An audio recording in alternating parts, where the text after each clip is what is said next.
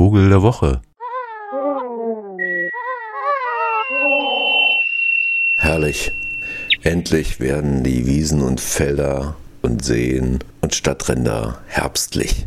Ich warte da immer ewig drauf, weil ich genau diese Stimmung total gut leiden kann, wenn der Sommer verschwindet und der Herbst so ganz massiv Einzug hält, ohne dass er gleich den Nieselregen des Novembers bringt. In Nordamerika heißt diese schöne Jahreszeit Indian Summer. Und hier ist es irgendwie der Altweibersommer oder so, ne? Also wenn es dann eben nachts schon kühl wird. Und trotzdem weiß man, die Sache ist zu Ende. Hier diese Wohlfühl-Lebenszeit, Sommer und so.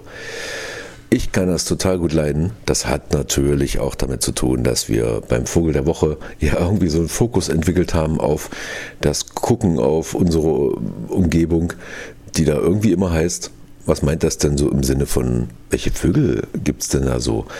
Und jetzt ist mir doch aufgefallen, beim Wandern am salzigen See im Mansfeldischen, dass eine Erscheinung dieser Jahreszeit einen Vogel meint, den ich nahezu aus Versehen in den vergangenen acht Jahren, in dem es den Vogel der Woche gibt, einfach noch nicht vorgestellt habe. Was verrückt ist, weil er zu den Vögeln gehört, die eigentlich jedes Kind früher mal kannte. Und das sage ich auch ganz bewusst, weil äh, hat er auch abgenommen wie alle Feldvögel, also die so ein bisschen äh, wildes Ruderalgelände brauchen oder Feldränder oder kleine durchsetzte Feldlandschaften, also offenes Gelände mit Wiesen. Die Rede ist von der Schafstelze. Ja, und wie der Name schon sagt, ne, ist sie dort zu Hause, wo auch die Schafe weiden, auf den bewirtschafteten Wiesen und auch gerne mal so am Rand von Feldern, die Getreide heißen oder sowas, aber eben nirgendwo mehr so richtig häufig. Also man muss schon tatsächlich zur Brutzeit genau hingucken, um mal so eine Schafstelze zu sehen. Früher, also mit früher meine ich,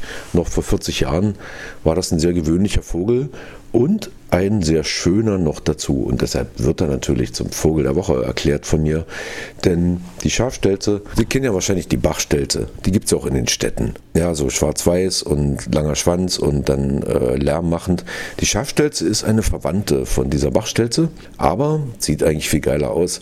Hat nämlich einen vollkommen gelben Bauch und dann je nach Unterart, wo sie so vorkommt, manche Biologen sagen, das sind auch schon eigene Arten, hat sie dann so unterschiedliche Kopffärbungen. Bei uns ist sie in der Regel mit einem grauen Oberkopf und so einem ganz kleinen weißen Strich, der dann so im schönen kleinen schwarzen Auge endet und nochmal so einem dunklen Schnabel und einem braun-grauen Obergefieder ein bisschen kürzeren Schwanz als die Bachstelze. So hüpft sie über die Wiesen und ist eigentlich auch schon am Ruf zu erkennen.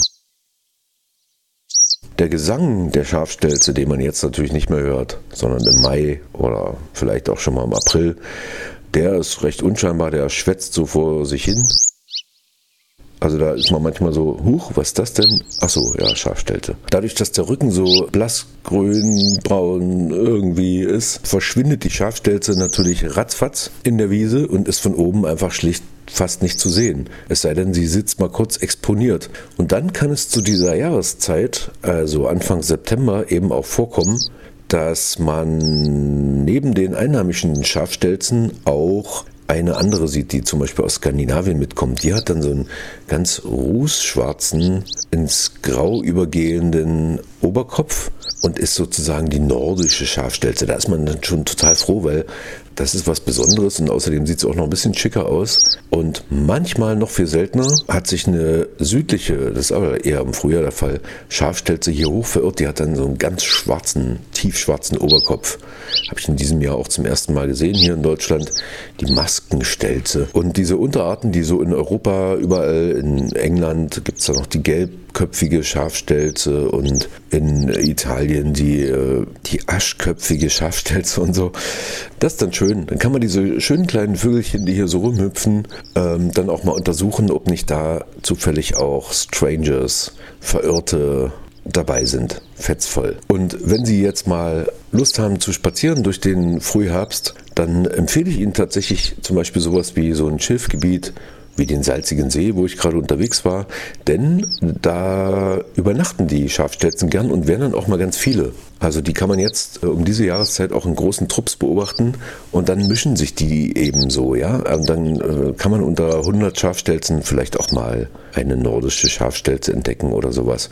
Gut, ich weiß, das ist ein bisschen nerdig, aber trotzdem äh, gefällt mir dieser Vogel ausgesprochen gut und es ist auch so, dass die Schafstelze da, wo sie brütet, auch gerne mal sich so ganz exponiert hinsetzt auf Bäume, obwohl sie ja eigentlich in der Wiese unterwegs ist, so. Und dann sieht man diesen schönen, schmalen, zarten, grazilen, gelben Vogel und denkt, hm, das ist ja fast schon tropisch. Ja, und mit dieser kleinen tropischen Melancholie entlasse ich Sie in die Woche, der Vogel der Woche, die Wiesenschafstelze, die uns dieser Tage nach Süden verlässt, wo sie dann natürlich bis nach Afrika oder eben weiter östlich ins südliche Asien ziehen. Da, wo es warm bleibt, da bleiben sie auch mal da. Also in Ungarn zum Beispiel, wenn es da nicht richtig Winter wird, dann bleiben die eben einfach da. Sind so ein bisschen Wetteropportunisten. Ja, jetzt auch Schluss. Wir hören noch ein bisschen dem schwätzenden Gesang zu. Den gibt es allerdings erst wieder im nächsten Frühjahr.